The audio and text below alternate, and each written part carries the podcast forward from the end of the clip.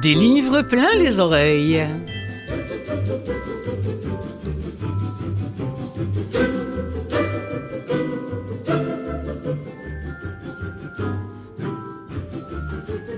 Bonjour mes amis et bonne année. évidemment, qu'elle vous, vous soit douce, qu'elle vous soit tendre, qu'elle vous soit ben, apaisante. Que, hein, parce qu'entre douceur et douleur, j'ai toujours dit, il n'y a qu'une petite lettre de, différence, alors que ce soit toujours le, C et pas le L. Voilà, hein, je l'aurais dit. Vous savez, j'ai toujours vu la nouvelle année, et ça c'est vrai, comme un espèce de, long chemin. Un long chemin à parcourir, comme une espèce de longue route qui est parsemé de, de projets, d'imprévisibles, euh, de coups de théâtre, de coups de folie, de, de mauvais et de bons coups, bref, un long chemin de 365 jours. Je peux même vous dire que lorsque j'habitais encore à Paris, il m'arrivait le 1er janvier de me planter à la Concorde si vous connaissez un petit peu Paris, et je me mettais au milieu de la place et je regardais les Champs-Élysées jusqu'à l'Arc de Triomphe. Et je me disais, bah voilà, c'est ça une année, avec le meilleur et le pire, parce que sur les Champs-Élysées, il y a le meilleur, mais il y a aussi le pire de la civilisation. Pour moi, ça représentait, donc pour moi, voyez-vous, c'est une route. Je me suis dit, une route, une route. Il faut que je parte là-dessus dans, dans cette année-là. Alors évidemment, je pense tout de suite à au livre à, à, à Kerouac, euh, sur la route, dont on va entendre un extrait, et pouf, là, j'ai une amie, parce que je ne vais pas vous mentir, c'est une amie qui m'arrive en disant Ça y est, mon album sort euh, en 2024. Je lui dis comment il s'appelle, elle me dit Sur la route. oui, non, c'est vrai que les... parfois la, vie, est bien faite. Alors j'ai décidé euh, pour vous de, de l'inviter parce qu'on va commencer cette nouvelle année ensemble avec Christine Tassan qui va nous présenter son album qui va, euh, mais aussi on va en profiter pour réécouter en livre audio euh, sur la route de Kerouac parce que c'est malheureusement et heureusement le seul euh, livre de Kerouac qui existe en version audio. Voilà, je me demande toujours pourquoi, mais c'est la vie pour l'instant du, du, livre audio. Alors aujourd'hui, je vais marier Christine Tassan et Jacques, et Jacques Kerouac, et puis euh, il y aura aussi des, des sujets euh, en, audio qui seront appropriés euh, à, ce, à, ce, début d'année. Par exemple, je, pense au pouvoir du foie, ce foie qu'on a tellement malmené depuis deux ou trois semaines que je me dis, tiens, ce serait peut-être intéressant de savoir ce que cache cet organe-là. Il y aura aussi un livre audio que je, vous je vais vous proposer, voilà, je vous jure que je suis à jeun, qui s'appelle Les bonnes résolutions, comment, comment s'en protéger, mais surtout comment s'y tenir voilà. Il va y avoir aussi euh, Timothée et la galette des rois. Ça, c'est pour les enfants. J'ai pensé que ça vous ferait plaisir parce que c'est bientôt aussi la galette des rois. Donc, voyez-vous, tout plein de, sujets comme ça. Et on va tout de suite commencer avec Sur la route. On va, et avant d'écouter Jack Kerouac, je voudrais m'entretenir avec Christine Tassan. Cette musique, par exemple, ce n'est pas d'elle, mais c'était joué par elle et les imposteurs qui fêtent cette année ses 20 ans.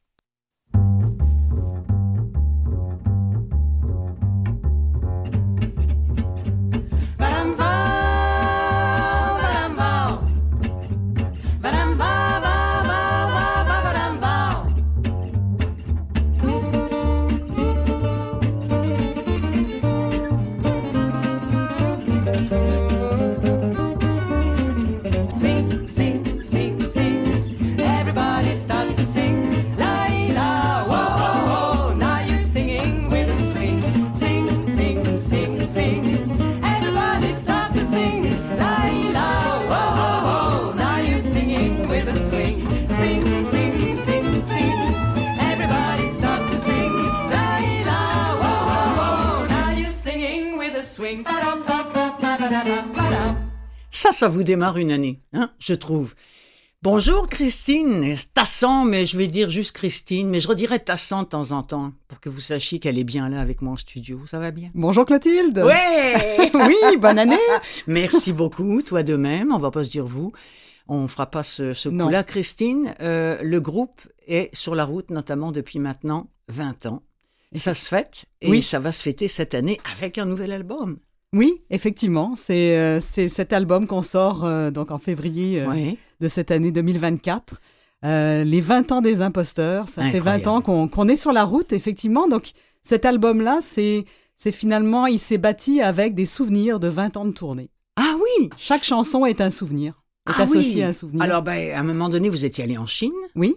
Bah, quand je dis vous, le groupe. Le groupe. Alors, est-ce qu'il y a un truc sur la muraille et tout ça? Ah oui, oui, ça s'appelle Quatre Braves sur la muraille. Waouh. Et, alors, quoi d'autre? Où, est-ce que tu nous amènes? Ben, On a été à Vancouver, euh, donc le fameux parc qui est à Vancouver, Stanley Park. Il y a à vélo euh, dans Stanley Park. on a été joué à Samoa-sur-Seine, le village de Django Reinhardt, donc il y a la valse de Samoa. Voilà, donc c'est... Ah, wow, quelle balade, hein, quelle balade. Et Kerouac, est-ce que est-ce que c'est vraiment en pensant à Kerouac que tu as décidé d'appeler cet album Je veux dire, est-ce qu'il a vraiment fait partie quelque part de ce projet-là ou pas? Oui, tout à fait, parce que euh, il y a deux ans, en fait, en été, été 2022, on a été joué à Lowell aux États-Unis, et Lowell, c'est l'endroit où a vécu Jack Kerouac. Ah. Donc il est vraiment aussi quelque part dans, dans nos tournées. Et après, bon, le, texte de la chanson sur la route, la chanson titre, ça bah c'est Charlie Bouchara qui l'a écrite.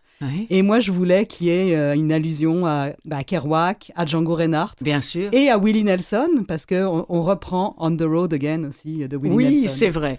Alors bon, euh, Willie Nelson n'a pas écrit de bouquin, mais donc Kerouac a écrit sur la route. Ce que je te propose et ce que je propose à tout le monde, c'est d'entendre un petit extrait euh, du, du, livre audio de Jack Kerouac. C'est notamment la, voix qu'on va entendre, si ma mémoire est bonne, parce qu'on l'entend souvent dans, plein de bouquins d'ailleurs lui va être nommé plusieurs fois, je pense, c'est Johan Gazirovski, un extrait de Sur la route de Jack Kerouac. On the road again. Just can't wait to get on the road again. The life I love is making music with my friends, and I can't wait to get on the road again. J'ai rencontré Neil pas très longtemps après la mort de mon père. Je venais de me remettre d'une grave maladie, que je ne raconterai pas en détail, sauf à dire qu'elle était liée à la mort de mon père, justement, et à ce sentiment affreux que tout était mort. Avec l'arrivée de Neil, a commencé cette partie de ma vie qu'on pourrait appeler ma vie sur la route. Avant, j'avais toujours rêvé d'aller vers l'ouest, de voir le pays. J'avais toujours fait de vagues projets, mais sans jamais démarrer, quoi, ce qui s'appelle démarrer. Neil, c'est le type idéal pour la route parce que lui, il y est né sur la route, en 1926, pendant que ses parents traversaient Salt Lake City en bagnole pour aller à Los Angeles. La première fois que j'ai entendu parler de lui, c'était par Al Chase, qui m'avait montré quelques lettres écrites par lui depuis une maison de correction dans le Colorado. Ces lettres m'avaient passionné parce qu'elles demandaient à Al, avec une naïveté attendrissante, de tout lui apprendre sur Nietzsche et tous ces trucs intellectuels fabuleux pour lesquels il était si justement célèbre. À un moment, Allen Ginsberg et moi, on avait parlé de ces lettres, en se demandant si on finirait par faire la connaissance de l'étrange Neil Cassady. Ça remonte loin, à l'époque où Neil n'était pas l'homme qu'il est aujourd'hui, mais un jeune tolard, auréolé de mystère. On a appris qu'il était sorti de sa maison de correction, qu'il débarquait à New York pour la première fois de sa vie. Le bruit courait aussi qu'il avait épousé une fille de 16 ans nommée Louane. Un jour que je traînais sur le campus de Columbia, Hal et Ed White me disent que Neil vient d'arriver et qu'il s'est installé chez un gars nommé Bob Malkin dans une piole sans eau chaude à East Harlem, le Harlem hispano. Il était arrivé la veille au soir et découvrait New York avec Louane, sa nana, une chouette fille. Ils étaient descendus du Greyhound dans la cinquantième rue et ils avaient cherché un endroit où manger. C'est comme ça qu'ils s'étaient retrouvés chez Hector, à la cafétéria que Neil considère depuis comme un haut lieu new-yorkais. Ils s'étaient payé un festin de gâteaux et de choux à la crème. Pendant ce temps, il abreuvait Louane de discours sur le mode Maintenant que nous sommes à New York, chérie, même si je t'ai pas dit le fond de ma pensée en traversant le Missouri, surtout quand nous sommes passés devant la maison de correction de Bonneville qui m'a rappelé mes démêlés avec la prison, il faut absolument oublier les menus contentieux de nos problèmes amoureux pour envisager désormais nos projets de vie professionnels, etc., à sa manière, qui était celle de sa prime jeunesse. Je me pointe à la piole sans eau chaude, avec les copains, et Neil nous ouvre en calcif. Louane saute du lit vite fait, il faut croire qu'il était en train de baiser avec elle, il passait sa vie à ça. L'autre, le propriétaire, Bob Malkin, était là, lui aussi. Mais apparemment, Neil l'avait expédié à la cuisine, faire du café sans doute, pendant qu'il avançait dans ses problèmes mamoureux. Parce que pour lui, le sexe était sacré. La seule chose qui comptait dans la vie, même si par ailleurs il lui fallait la gagner, cette vie. à la sueur de son front et en pestant. La première fois, il m'a fait penser à Gene Autry, jeune. Soigné, les hanches étroites, les yeux bleus, un pur accent de l'Oklahoma. D'ailleurs, il venait de travailler dans un ranch chez Ed Hull, dans le Colorado, avant d'épouser Louane et de partir pour l'Est. Louane était une petite mignonne, adorable, mais bête comme ses pieds et capable de faire des coups pendables. Elle allait le montrer. Si je rapporte cette rencontre avec Neil, c'est à cause de ce qu'il a fait. Ce soir-là, on a tous bu de la bière, moi j'étais bourré, j'ai pas mal bavassé avant de me coucher dans l'autre divan, et le matin, pendant qu'on était tous assis à fumer sans un mot les mégots laissés dans les cendriers sous la lumière grise d'un jour morne, le voilà qui se lève nerveusement et qui arpente la pièce pour réfléchir à la marche à suivre. Il conclut qu'il faut convaincre Louane de préparer le petit déjeuner et de balayer l'appart. C'est là que je suis parti. Voilà tout ce que je savais de lui au début. On the road again, like a band of gypsies, we go down the highway. We're the best of friends, insisting that the world keeps turning our way, and our way. Is on the road again. Just can't wait to get on the road again. The life I love is making music with my friends. And I can't wait to get on the road again. I can't wait to get on the road again. And I can't wait to get on the road again. Et que ça sonne bien. Avant de reparler musique avec Christine Tassan, laissez-moi quand même vous rappeler rapidement euh, ce qu'est ce livre sur la route. Euh, John Kerouac est quelqu'un qui a beaucoup teinté ses, livres de ses rencontres et celle avec Neil Cassidy est une vraie rencontre qu'il a vécue. Alors qui était ce, ce Cassidy-là J'ai dit Cassidy, c'est Cassidy. C'était un espèce de, de mec, bon d'abord qui adorait la route, mais qui était un vrai chauffard on dit de lui que c'était un chauffard génial. Autrement dit qu'il évitait, il évitait, lui, toujours les accidents, mais les autres derrière, c'est pas sûr. En tout cas, c'était un espèce de prophète, un, gigolo bisexuel, triomphal. Apparemment, il avait la, bisexualité triomphante. C'était un vrai picassiette. Euh, c'est une sorte de. Il est il est décrit par, euh, Kerouac comme un, vagabond mystique. Et apparemment, ça a été une des rencontres les plus marquantes euh, dans la vie de John Kerouac et avec ses amis dont il est question dans l'extrait, qui étaient Allen Ginsberg et William Burroughs. Voilà, en gros, c'est ça. Et là, on va, on va les suivre dans cette espèce de, de road trip euh, complètement fou dont on dit qu'il s'agit d'un long ruban de papier le livre, analogue à celui de la route, sur lequel l'auteur a crépité son texte sans s'arrêter, page unique, paragraphe unique. Voilà. Je reviens à toi, Christine Tassan. Ça, c'est un autre titre, hein, évidemment, qui est sur l'album. Et ça sonne. Ben merci. Wow. On the road again. Ben oui, ça Mélangé avec euh, avec New Country de Jean-Luc Ponty. On aime ça faire des mélanges, nous les Des impostures. Ouais, oui, des ben impostures musicales. Ben oui, ben oui. Et je me, je me disais en, en, l'écoutant euh, cette cette chanson là, je me disais mon Dieu, c'est c'est fou comment le manouche du départ a, quand même ouvert des portes sur un. Je veux dire, on, a quasiment redécouvert le manouche avec Christine Tassan et les imposteurs. D'abord, il y a plein de gens qui ne savaient pas ce que c'était. Et c'est grâce à toi et tes musiciens que vous avez euh, remis ça sur la map. Mais c'est parce que quand tu écoutes ça, on est vraiment dans le swing. Enfin, c'est très, très jazzy. Là, les gens qui disent que c'est pas du jazz, le manouche, ah bon? Ah bah non, mais c'est clair que c'est du jazz hein, depuis le début. Euh, Django Reinhardt, c'était le swing euh, mis, à, mis à sa manière à lui, mais ça a toujours été euh, quand même dans une tradition de jazz. Puis nous, ce qu'on fait, ben, surtout sur cet album-là, je trouve, ben, c'est sûr, on a évolué hein, en 20 ans quand ah même, heureusement. Et puis sur cet album-là, moi, j'ai, enfin, il y a beaucoup de compositions. Il y a, y a cette reprise-là, il y en a une autre aussi, mais sinon, c'est que des compositions. Et, euh, et, je me suis vraiment laissé la liberté. Oui, oui, ça c'est du jazz manouche parce que c'est une instrumentation de guitare, violon, contrebasse, des guitares qui sonnent manouche. Mais au niveau des, de l'inspiration musicale, je me suis dit, je, je, pars dans le sens que je veux. Et puis, on verra bien ce que ça donne au bout. Et, et, ça a été donc toute une aventure, cet album. Euh, Christine, tu es une femme de musique, mais tu es une femme de mots aussi, parce que toi-même, tu écris. Oui, oui, oui, j'aime bien aussi. Des bouquins jamais? Ça Oh non, c'est trop long. Toi, t'aimes l'instantané. Moi, j'aime l'instantané, le, le, le, puis le percutant avec la chanson, parce que je trouve qu'une que une chanson, enfin, bien sûr, j'adore lire aussi, hein, mais je ne pense pas écrire un jour un roman. Mais par contre, des chansons, oui, j'ai fait ça depuis jeune. On va être obligé, ah ben, je dis obligé, c'est une vraie joie d'écouter sur la route, mais celle-ci, c'est l'exception qui confirme la règle, c'est pas toi qui l'as écrite. sur la route. La, ben, la pièce titre, effectivement, le texte est d'un ami, Charlie Bouchara, et moi j'ai fait la musique. Ok, d'accord. Mais Mais en as fait plein d'autres sur l'album. Mais on va l'écouter sur la route parce que c'est le thème de cette première émission de Des livres plein les oreilles. Est-ce que je vous l'ai dit que vous écoutez Des livres plein les oreilles? Non, je pense pas. Bonjour, bonne année, c'est Clotilde Sey et Christine Tassan, sa première invitée de l'année, qui vous convie bien sur la route euh, du, livre audio. Et on va écouter Sur la route, qui est le titre aussi de l'album, qui va sortir en... En février, le, 23 février. Bon, alors, ça veut dire qu'ici, euh, à Canalem, on va avoir l'occasion de te réentendre, c'est sûr.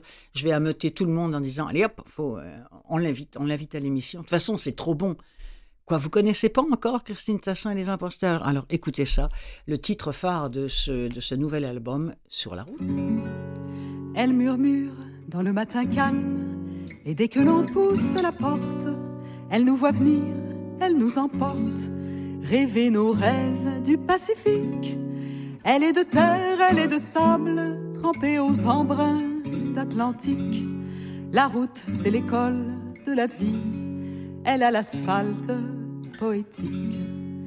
Elle a les accents de Kerouac, les accords de Willie Nelson, sous les doigts de Django Reinhardt, again, again, sur la route encore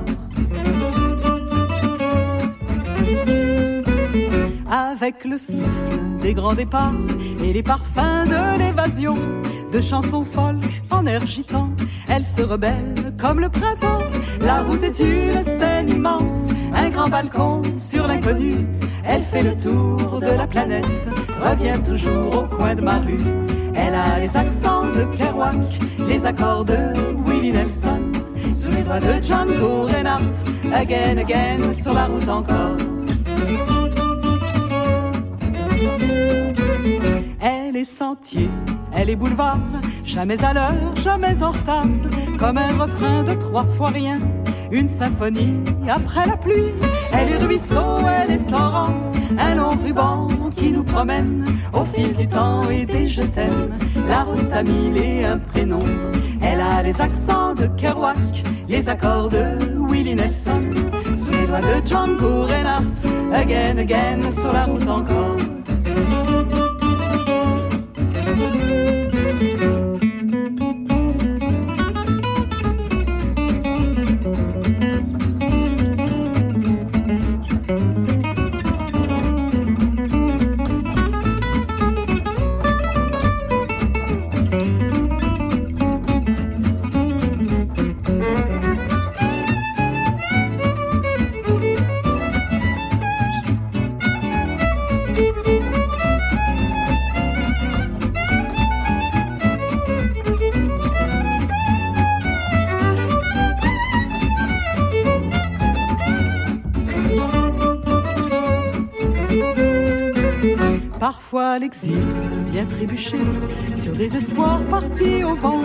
La route a les yeux des enfants et la douleur des naufragés.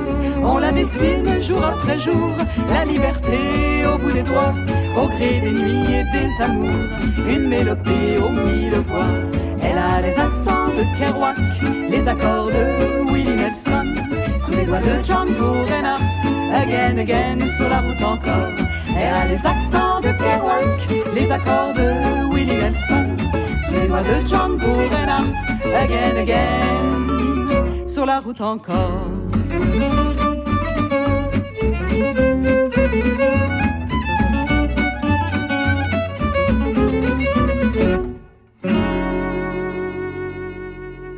Ça s'appelle Sur la route, c'est le dernier album de Christine Tassan qui était mon invitée pour commencer cette année. Christine, il y a lancement forcément, c'est quand, c'est où?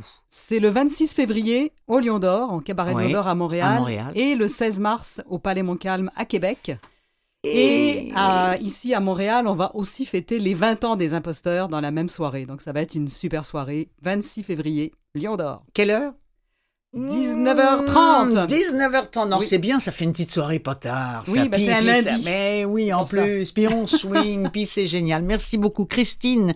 Je t'ai demandé, comme je le demanderai maintenant à tous mes invités, à tous ceux qui viendront euh, à cette émission, je t'ai demandé si tu voulais écouter un, extrait de livre audio, ce serait qui, ce serait quoi? Serge Bouchard. Ah oui, hein. je, je l'ai découvert euh, ben, malheureusement après sa mort. Ouais.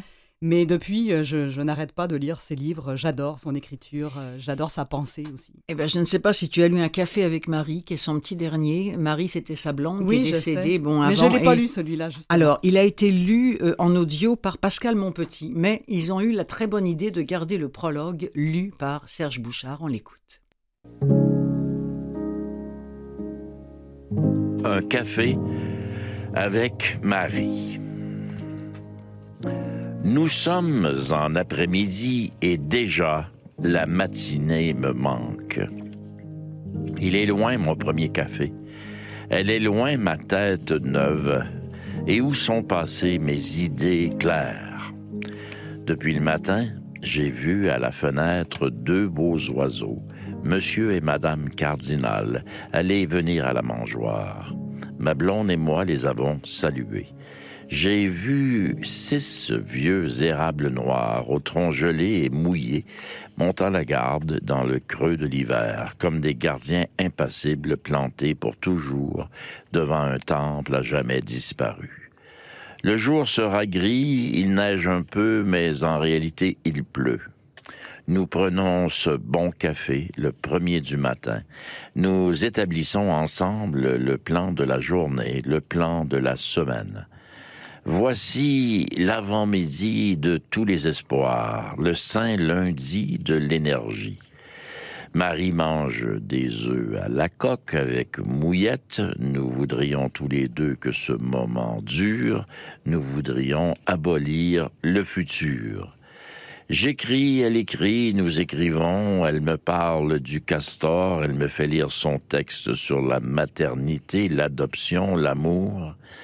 Je lui ferai lire mon texte pour la radio, comme à chaque semaine, et nous allons ainsi du coq à l'âne dans une sorte de douce danse où deux esprits complices cherchent le bon mot, la bonne phrase, le sujet.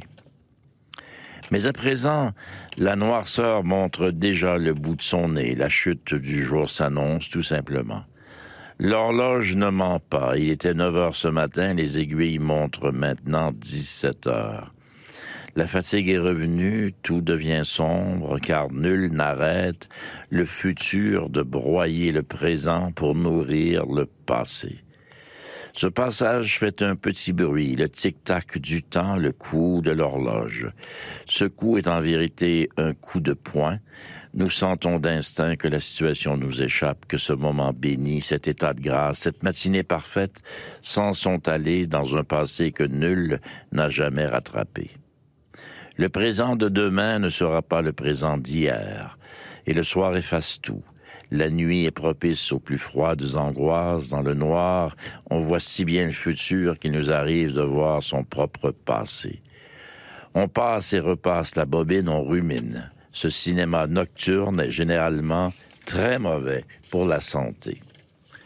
À l'aube, il faut remonter le décor, refaire la mise en scène, redémarrer la machine à café, prendre une longue douche, s'arranger devant le miroir pour faire bonne figure, consacrer le temps qu'il faut pour se mettre dans la peau de soi-même.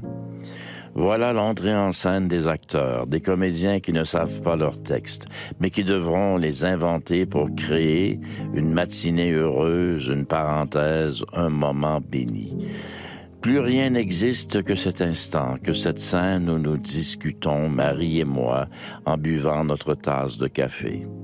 Mais le meilleur, c'est quand elle ne dit mot, quand je garde moi-même le silence et quand nous nous entendons penser, elle dans ma tête et moi dans la sienne.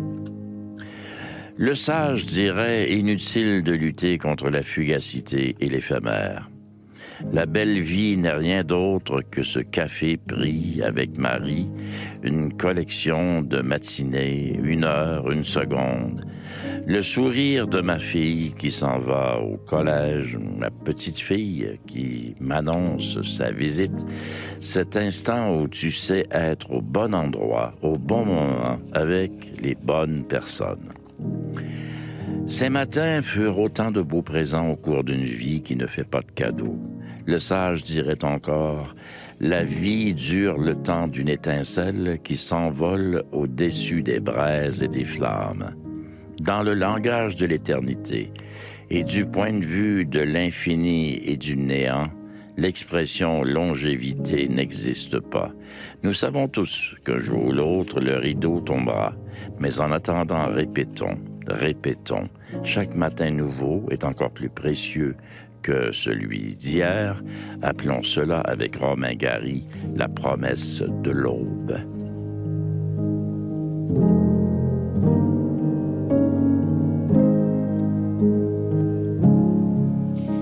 C'est touchant, Christine. Hein, je te vois, je te vois. Oui, hein, ah, oui, hein, oui, oui, absolument. Alors, je, je, tiens, je le redis que euh, le, le, le, le, livre est lu par Pascal Monpetit parce qu'au moment où il a été enregistré, euh, Bouchard était déjà euh, décédé. Mais bon, on connaît Pascal, on, on peut lui faire confiance et c'était c'était une grande grande amie, d'où d'où ce choix aussi. Mais merci à Radio Canada Audio euh, livre audio d'avoir conservé ce, ce, prologue lu euh, par Serge Bouchard. Et alors, quelle lecture. Allez, on a le temps, Christine, pour rappeler euh, cet album qui va sortir au mois de février. Donc, il sort le 23.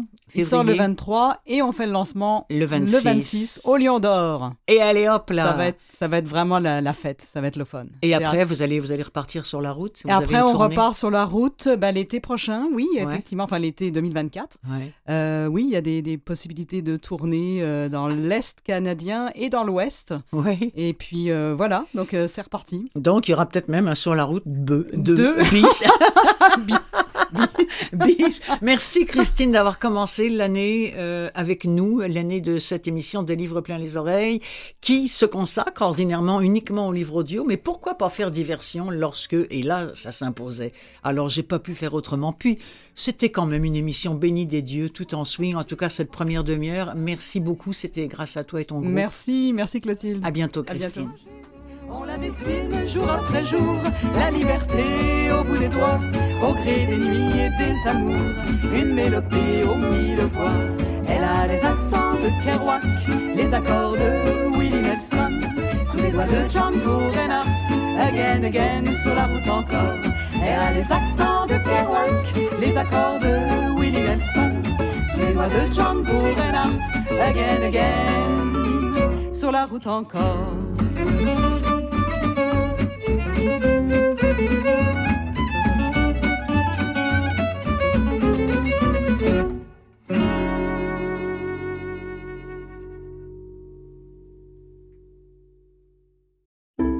Des livres plein les oreilles, la suite.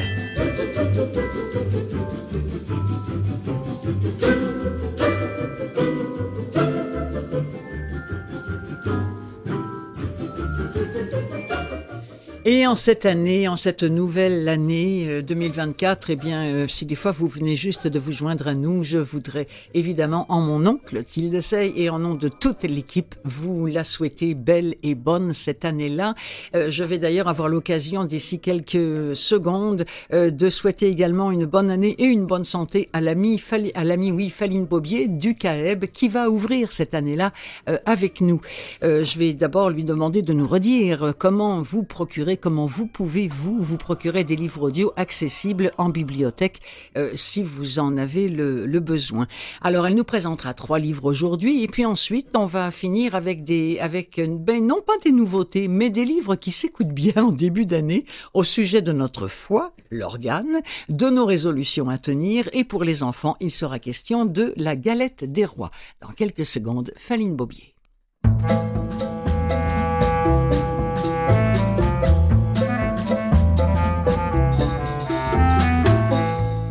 Bonne année, Faline. Euh, bonne année, Clotilde. Surtout une bonne santé, hein? Oui, oui, euh, je vais essayer. Je vais. Euh, bon. ne plus aller sur les escaliers roulants. D'accord.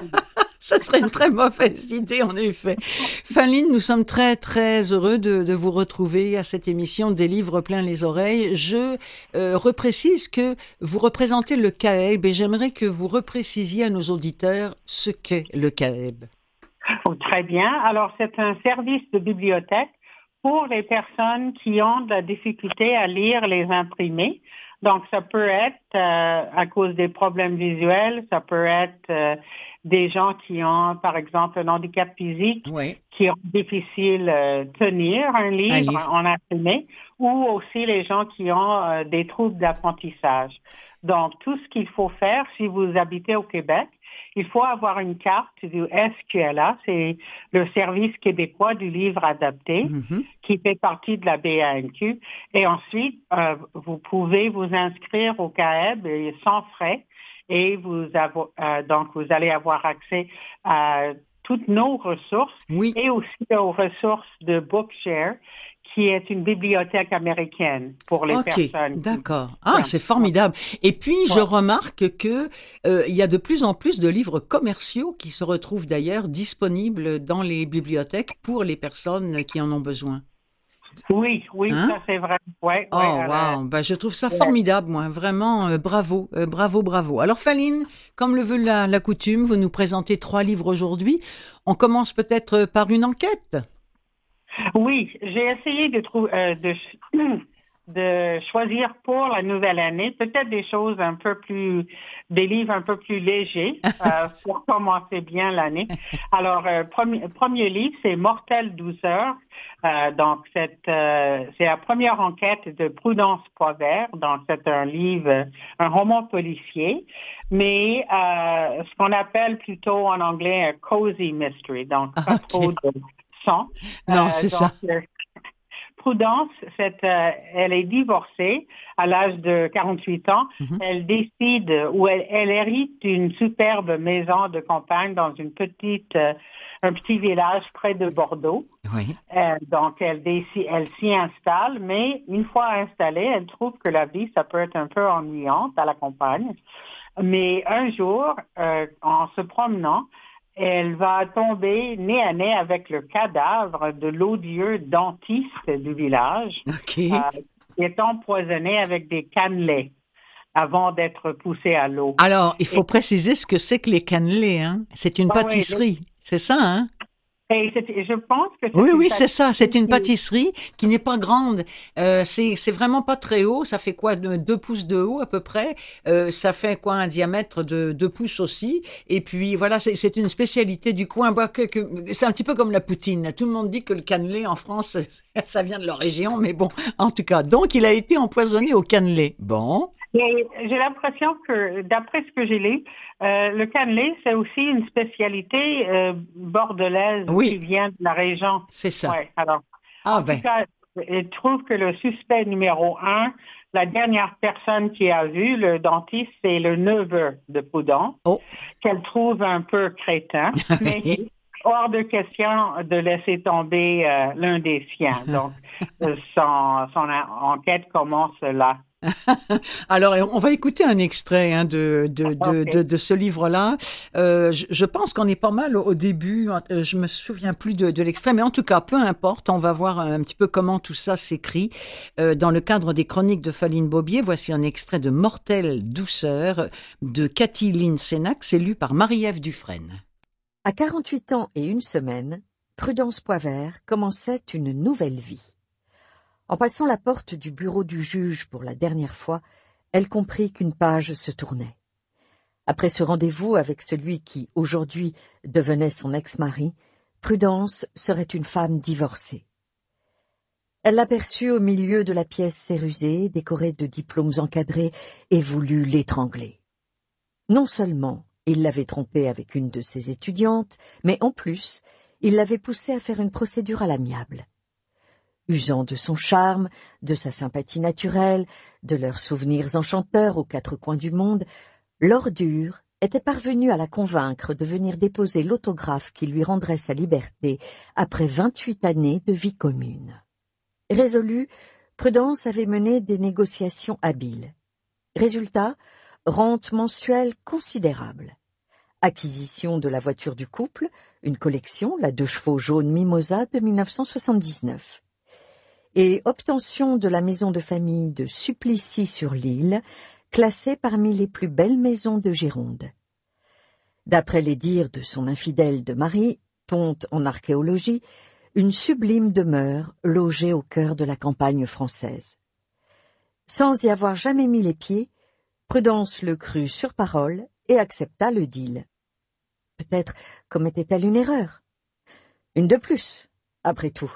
Monsieur le docteur en archéologie n'était-il pas le roi des fourbes? Un sale menteur. Un être indigne de confiance, dont l'unique sort acceptable serait d'être enfermé dans un sac et jeté à la Garonne. Oh, bobo, il n'y a pas beaucoup de respect pour son ex-mari.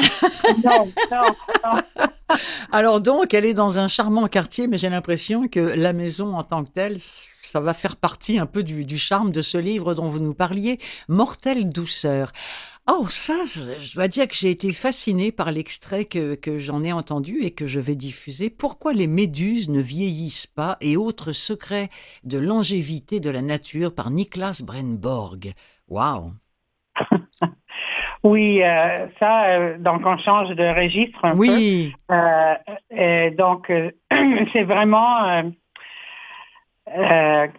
c'est une histoire des, si on peut dire, les super pouvoirs en matière de longévité de la nature. Par ah. exemple, il va parler d'un requin âgé de 390 ans. Wow. Donc, qui le rend plus vieux, par exemple, que les États-Unis. L'avantage, c'est qu'il a plus de dents.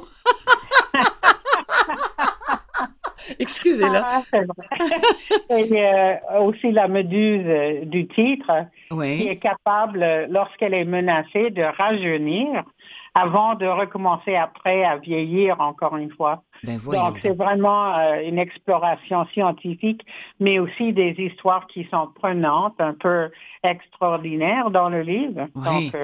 Oui, oui, oui, mais c'est ça. Et d'ailleurs, dans, dans l'extrait qu'on va écouter, j'ai trouvé ça tellement drôle. J'ai dit, oh mon Dieu, faut qu'on, faut qu'on en parle. Alors, il ne s'agira pas de méduses.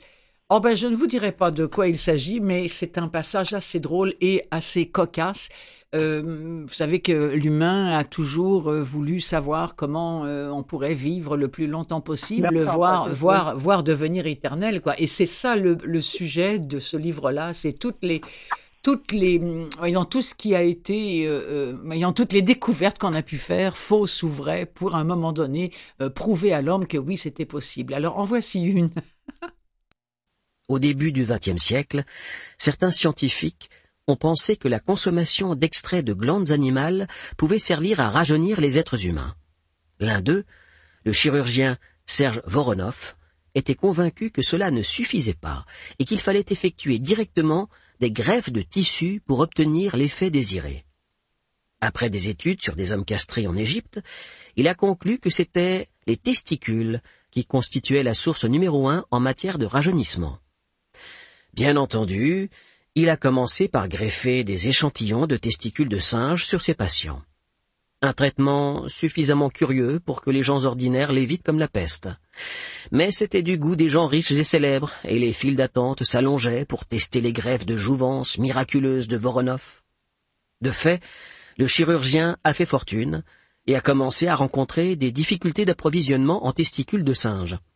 Afin d'y remédier, il a dû créer un enclos et embaucher un dresseur de cirque pour élever ces pauvres animaux dans le château qu'il avait acheté. Il va de soi que les patients de Voronov n'ont rien obtenu d'autre que la gloire de figurer en bonne place au rayon des farces de l'histoire. Voronov et ses patients sont devenus vieux et fragiles, tout comme Ponce de Léon et ses hommes, et comme nous le deviendrons, à moins que la science trouve une meilleure solution. Je trouve que ça donne, Faline, une, une bonne idée de ce qu'est ce livre, Pourquoi les méduses ne vieillissent pas et autres secrets de longévité de la nature. Pour un 4 janvier, c'est parfait. C'est vraiment, alors, alors là, vous avez mis le doigt dessus, si j'ose m'exprimer ainsi. Un troisième livre, euh, Faline, euh, Écrire pour que tout devienne possible, et ça, c'est, oui, Dominique Demers qui a écrit ça. Oui, et je pense qu'elle est, elle, est assez bien connue au Québec. Oui. C'est quelqu'un qui a signé plus de 70 œuvres de fiction. euh, pour tous les âges, les enfants, les adolescents, les adultes. Elle a travaillé comme journaliste, elle a été critique littéraire euh, et ça fait 50 ans, je pense qu'elle qu'elle est écrivaine. Et donc dans ce livre, ce qu'elle essaie de nous faire transmettre, c'est son amour pour l'écriture, mais aussi l'idée que, selon elle, tout comme la musique, euh, l'écriture est accessible aussi à tout le mm. monde. Donc, euh, c'est un peu un essai pratique qui, qui donne à quiconque des, les outils pour écrire, mais c'est aussi dans, en même temps un ouvrage bien personnel euh, autobiographique. Hmm. Et dans l'extrait qu'on va entendre, eh bien elle, comme euh, comme nous toutes et nous tous, nous avons, elle a vécu les, les affres du, du confinement. Euh, oui. Bon, et et, et, et c'est ce, ce moment que que j'ai choisi parce qu'évidemment ça vient contrarier des plans, mais quoi que c'est peut-être comme ça qu'elle s'est remise à la plume et qu'elle a voyagé dans sa tête et dans la nôtre. Voici un extrait de Écrire pour que tout devienne possible de et lu par Dominique Demers. J'allais partir en vacances de plongée lorsque la pandémie a bousillé mes plans. Je ne m'étais pas accordé de vrais congés depuis 18 mois et j'avais très hâte d'aller pratiquer la plongée bouteille dans les mers du Sud. J'étais tellement en mal de récréation que pour la première fois de ma vie, j'avais réservé deux voyages de plongée à quelques mois d'intervalle. Les vols ont été annulés et je me suis retrouvée recluse avec Timothée, mon micro Yorkshire, condamné à prendre tous mes repas sans invité, alors que j'avais follement besoin de célébrer la fin d'un long marathon d'écriture. J'avais besoin de partir en mer pour m'évader, en nageant avec les raies, les poissons sergents, les poissons perroquets, les murènes et les requins. C'est en donnant une conférence virtuelle au cours de laquelle je me suis entendu répéter que l'écriture de fiction rend tout possible que s'est produit le déclic. Où rêves-tu de plonger, ma chérie, me suis-je demandé. Puisque toutes les destinations s'offraient à moi, j'ai opté pour la plus extraordinaire. L'île Coco, connue des plongeurs sous le nom de l'île aux requins, et encore plus sauvage que ses plus proches voisines de l'archipel des Galapagos. J'y ai consacré dix-huit mois merveilleux. À bord de notre voilier, comme parmi les coraux et la faune subaquatique autour de l'île Coco, aussi bien qu'en haute mer, il n'y a pas eu de pandémie. Et j'ai plongé comme jamais dans ma vie la compagnie de mes héros enfants et du dragon que j'ai vu naître et grandir, m'a procuré un bien immense. C'est alors que j'ai eu l'idée de rédiger un ouvrage sur l'écriture qui réussirait peut-être à convaincre d'autres personnes qu'écrire de la fiction est un loisir plus accessible qu'on l'imagine et une formidable assurance bonheur.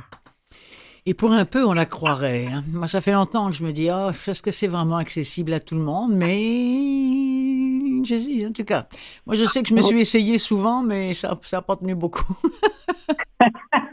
elle, elle, dit aussi que pour elle, les, les trois choses fondamentales, c'est le travail, la persévérance et l'importance de rêver. Mais elle hmm. va mettre beaucoup d'emphase sur la, euh, l'idée de rêver. Euh, de, ah. Ouais. Elle dit, c'est pourtant un grand coup de rêverie que l'on peut construire des univers. Ah, ça, ça irait, mais moi, c'est le premier mot euh, qui me, qui me bloque un peu. Le ah là là là là, puis la discipline. Chère Faline, c'était un plaisir de vous retrouver à l'émission des livres plein les oreilles. Merci beaucoup, encore une fois, une bonne année à vous et on se retrouve bah, dans, dans, quelques semaines. Oui, euh, très bien. Merci Clotilde. De rien, au revoir. Au revoir.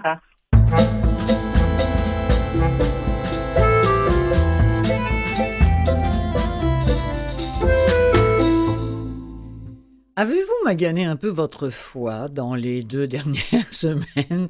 Souvent c'est le cas. Alors je me suis dit, tiens, quand j'ai vu cette nouveauté, Les pouvoirs cachés du foie de Gabriel Perlemuter, lu par Bruno Joris, je me suis dit, oh, ben voilà, je tiens euh, un livre à présenter à tout prix à l'émission des livres pleins les oreilles et en audio, s'il vous plaît. Alors avec ce livre, eh bien, vous pourrez prendre soin de votre foie pour gagner des années de vie en bonne santé, nous promettons. Le foie, le plus volumineux de nos organes est aussi le plus négligé. C'est dommage, ça c'est le, le, texte de présentation qu'on nous fait de ce livre. C'est dommage parce que c'est avant tout grâce à lui que nous pouvons vivre plus longtemps et surtout en bonne santé. Parce que le foie est un véritable super-héros multitâche, et il est d'autant plus facile à protéger qu'il dispose, écoutez bien ça, de la capacité unique de se régénérer. Il suffit de savoir l'aider, évidemment. Alors comment résorber le petit creux de 11 heures sans grignoter, euh, ni avoir faim? Pourquoi le pamplemousse et la pilule sont-ils ennemis? Euh, Avec quelle astuce on peut éviter la maladie du foie gras, qui s'appelle aussi la maladie du soda? Est-ce qu'il y a moyen d'empêcher le foie de rouiller? Est-ce qu'on a quand même le droit de se régaler, s'il vous plaît? Euh, Il s'appuie, l'auteur, sur les dernières découvertes de la recherche médicale. C'est vraiment un livre audio passionnant et accessible, et pour lequel, ben voilà, il nous confie des des, clés pratiques. Alors à vous, à nous, à moi, euh, ben maintenant de mettre en œuvre tout ça pour protéger notre chère foi. Extrait. J'ai la rate qui se dilate, j'ai le foie qui est pas droit, j'ai le ventre qui se rentre, j'ai le pylore qui se colore, j'ai le gosier anémié, l'estomac bien trop bas et les côtes bien trop hautes, j'ai les hanches qui se démangent, j'ai l'épigastre qui s'encastre, l'abdomen qui se démène, j'ai le thorax qui se désaxe, la poitrine qui se débine, les épaules qui se frôlent, j'ai les reins bien trop fins, les boyaux bien trop gros, j'ai le sternum qui se dégomme et le sacrum c'est tout comme, j'ai le nombril tout en vrille et le coccyx qui se dévisse. Ah mon Dieu que embêtant d'être toujours patraque, ah mon Dieu que c'est embêtant, je ne suis pas bien portant. C'est étrange, un foie. Voilà l'organe le plus volumineux et le plus lourd de notre organisme. Il pèse 1,5 kg. Pourtant, il est tellement discret que même les étudiants en médecine ont du mal à le palper. Regardez un foie de veau chez le boucher et vous aurez une idée approximative de la forme et de la consistance de votre propre foie. Il est tout mou, donc effectivement difficile à détecter sous la peau. Situé dans l'abdomen, du côté droit, en majorité derrière les côtes avec une petite partie débordant en dessous d'elle, il ne se laisse pas facilement tâter. Vous en approchez en vous palpant le ventre à droite en bas des côtes. Vous ne sentez rien? C'est normal. Il n'a pas de nerfs et ne réagit donc pas à la palpation. Aussi, quand on explique qu'on dénerve un foie canard ou doigt pour préparer du foie gras, c'est complètement faux on ôte en fait les canaux qui lui permettent de produire la bile pour digérer. Et la bile est amère, raison pour laquelle le foie gras mal débiliarisé a franchement très mauvais goût. Donc, en plus d'être discret, le foie est calme et ne fait pas mal ou si peu. Par conséquent, on le délaisse. Cela n'a pas toujours été le cas. Pendant des millénaires et sous toutes les latitudes, cet organe a fasciné les humains qui voyaient en lui une mystérieuse source de force. Ils étaient aussi interloqués par la capacité unique qu'il a à se régénérer très rapidement, tel un super-héros. Lorsqu'il est abîmé ou blessé, il ne meurt pas, mais repousse, nous rapprochant ainsi de l'immortalité. De tous nos organes, il est bien le seul à avoir ce pouvoir magique d'auto-guérison d'un autre super-héros, Wolverine, lié à une régénération tissulaire incroyablement rapide qui lui permet de guérir très rapidement de ses blessures. En Chine, où la médecine traditionnelle l'appelle le général des armées, source du courage, la bile d'ours produite par le foie était et reste un remède de longue vie. Au Japon, les samouraïs en buvaient une rasade avant de partir au combat pour s'assurer l'invincibilité. Les Grecs ont érigé le foie en héros du mythe de Prométhée. Bienfaiteur de l'humanité, ce dernier leur avait donné le feu contre la volonté de Zeus. Furieux, Zeus punit Prométhée de façon bien plus maligne qu'en le tuant. Connaissant les propriétés exceptionnelles du foie qui est capable de repousser, il fit attacher le supplicié sur le mont Caucase. Chaque jour, un aigle venait lui dévorer le foie. Et chaque nuit, le foie se reconstituait rendant son châtiment éternel. Les Hébreux n'étaient pas en reste. En hébreu, le foie se dit kaved, ce qui signifie littéralement lourd, mais également honneur. Dans l'alphabet hébraïque, une valeur numérique est attribuée à chaque lettre. L'addition des lettres de kaved lui donne pour valeur 26. C'est également la valeur du tétragramme YHWH, Yahvé, qui est le nom de Dieu dans la Bible. Or, les mots qui ont la même valeur numérique sont supposés partager des qualités similaires. S'agit-il d'une coïncidence ou bien cela représente-t-il la vraie puissance du foie Au Moyen Âge, constatant que le foie est rouge, donc rempli de sang, il apparaissait comme une évidence qu'il servait à produire du sang, ce qui est d'ailleurs partiellement vrai chez le fœtus. Il était aussi considéré comme le siège de l'amour et de la passion. Le foie est donc la vie. Peut-être est-ce pour cette raison qu'en anglais, les mots live pour vivre et liver pour foi sont si proches. Ah mon Dieu que c'est embêtant d'être toujours patraque. Ah mon Dieu que c'est embêtant, je ne suis pas bien portant. Intéressant quand même. Hein. Moi, je, je voudrais bien m'y plonger dans ce livre-là, tout comme j'aimerais beaucoup écouter cet autre livre, Tenir ses résolutions, la méthode en huit étapes pour adopter des habitudes saines et éliminer la tentation d'abandonner. Ça va vous aider à commencer plus facilement une nouvelle résolution, à éliminer l'envie d'abandonner définitivement et à atteindre plus rapidement vos objectifs. Autrement dit, bonheur, santé, productivité prospérité, etc. En début d'année, quand même, ça se prend bien. Alors écoutez, je vous propose d'entendre tout de suite un extrait. L'auteur, c'est Rémi Allard. C'est aussi le narrateur. C'est pas son métier, mais je trouve qu'il va vous présenter beaucoup mieux que moi son livre Tenir ses résolutions. Vous allez avoir envie de l'acheter.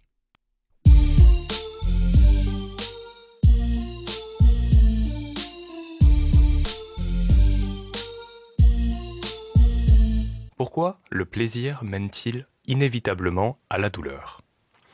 Aujourd'hui, nous vivons une époque de liberté, de richesse et de progrès sans précédent. Pourtant, un Américain sur dix prend des antidépresseurs et l'utilisation de sédatifs n'a cessé d'augmenter au fil des ans. D'un point de vue macroéconomique, plus les sociétés modernes se développent, plus les taux d'anxiété et de dépression augmentent au fil du temps. Pourquoi notre société, avec tant de richesse et de plaisir, est-elle finalement si malheureuse? En fait, le plaisir entraîne inévitablement la douleur. Lorsque nous avons une décharge de dopamine, alias l'hormone du bonheur, notre cerveau intervient par réflexe pour rétablir notre équilibre interne plaisir-douleur. En d'autres termes, Puisque votre cerveau comprend que vous avez trouvé une source de plaisir, il vous fera ressentir de la douleur afin de vous inciter à consommer encore plus cette source de plaisir. C'est pourquoi il est difficile d'arrêter de manger des chips ou du chocolat. Aussi, plus nous nous exposons à un stimulus agréable, plus le plaisir diminue et plus la douleur s'intensifie. C'est pourquoi les toxicomanes augmentent constamment leur consommation de drogue. Et au fur et à mesure que notre humanité se développe, nous devenons de moins en moins tolérants envers les petits moments douloureux. Par exemple, attendre le métro pendant dix minutes. Nous préférons rechercher le plaisir immédiat et nous échapper du moment présent en jouant sur notre téléphone. Pourtant, s'ennuyer nous fait du bien. Même si l'idée peut paraître inconfortable, elle nous permet de laisser libre cours à nos pensées. En conclusion, si vous rééquilibrez votre balance interne plaisir-douleur, alors vous serez plus heureux. Et pour cela, vous allez découvrir la méthode en huit étapes pour vous permettre d'adopter des habitudes saines et éliminer l'envie d'abandonner. Tout d'abord, nous comprendrons ce qu'est une habitude, et les facteurs qui permettent de la maintenir. Ensuite, nous verrons comment établir une nouvelle résolution dans votre vie, qu'il s'agisse d'adopter un comportement que vous souhaitez ou d'abandonner un comportement qui vous dérange, comme une dépendance. Enfin, nous aborderons les problèmes que vous pouvez rencontrer, comme la difficulté des premiers jours ou l'envie irrésistible d'abandonner une nouvelle résolution, ainsi que les moyens d'y faire face. Ce livre est-il pour vous? Vous n'avez pas besoin d'être un grand lecteur pour lire ce livre. Il est court, facile à comprendre et simple à mettre en pratique. En moins de 90 minutes, vous apprendrez une synthèse des idées contenues dans les 44 meilleurs livres sur le maintien d'une résolution. Le tout dans une méthode dense, complète et orientée vers l'action. En lisant ce guide pratique, vous évitez d'acheter 44 livres et de les lire. C'est un raccourci important pour apprendre un maximum de connaissances en un minimum de temps. Nous vous conseillons d'écouter le livre en entier pour comprendre la méthode dans son ensemble, puis, lorsque vous souhaitez adopter une nouvelle résolution, de réécouter le livre et de faire les exercices correspondants. De cette façon, vous maximisez la probabilité de tenir votre résolution. Maintenant que tout est clair entre vous et moi, commençons.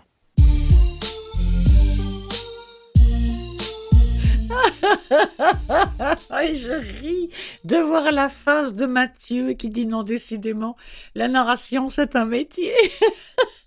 Bonne chance si vous voulez écouter et réécouter, mais c'est dommage parce que en même temps c'est super intéressant parce que vous comme moi on prend tous des, résolutions en ce début d'année, mais allons-nous les tenir? Bon, j'ai euh, enfin vous proposer un tout petit livre. Je vous le dis, ça dure seulement 4 ou 5 minutes. Ça s'appelle Timothée et la galette des rois, mais bah, on va juste en écouter un petit peu, hein, histoire de vous mettre euh, dans l'ambiance de la galette. Ça sent bien ça. Il est boulanger-pâtissier. Il fabrique du pain et des gâteaux délicieux. Aujourd'hui, jour des rois, il a apporté deux galettes à l'école, pour la classe de Timothée et Maxou, bien sûr. Pas de roi ni de reine sans couronne, explique mademoiselle Églantine. Je vous ai distribué à chacun une feuille avec une couronne comme celle qui est au tableau. Avec vos feutres et vos gommettes, vous allez la décorer. Ensuite, je vous aiderai à la découper.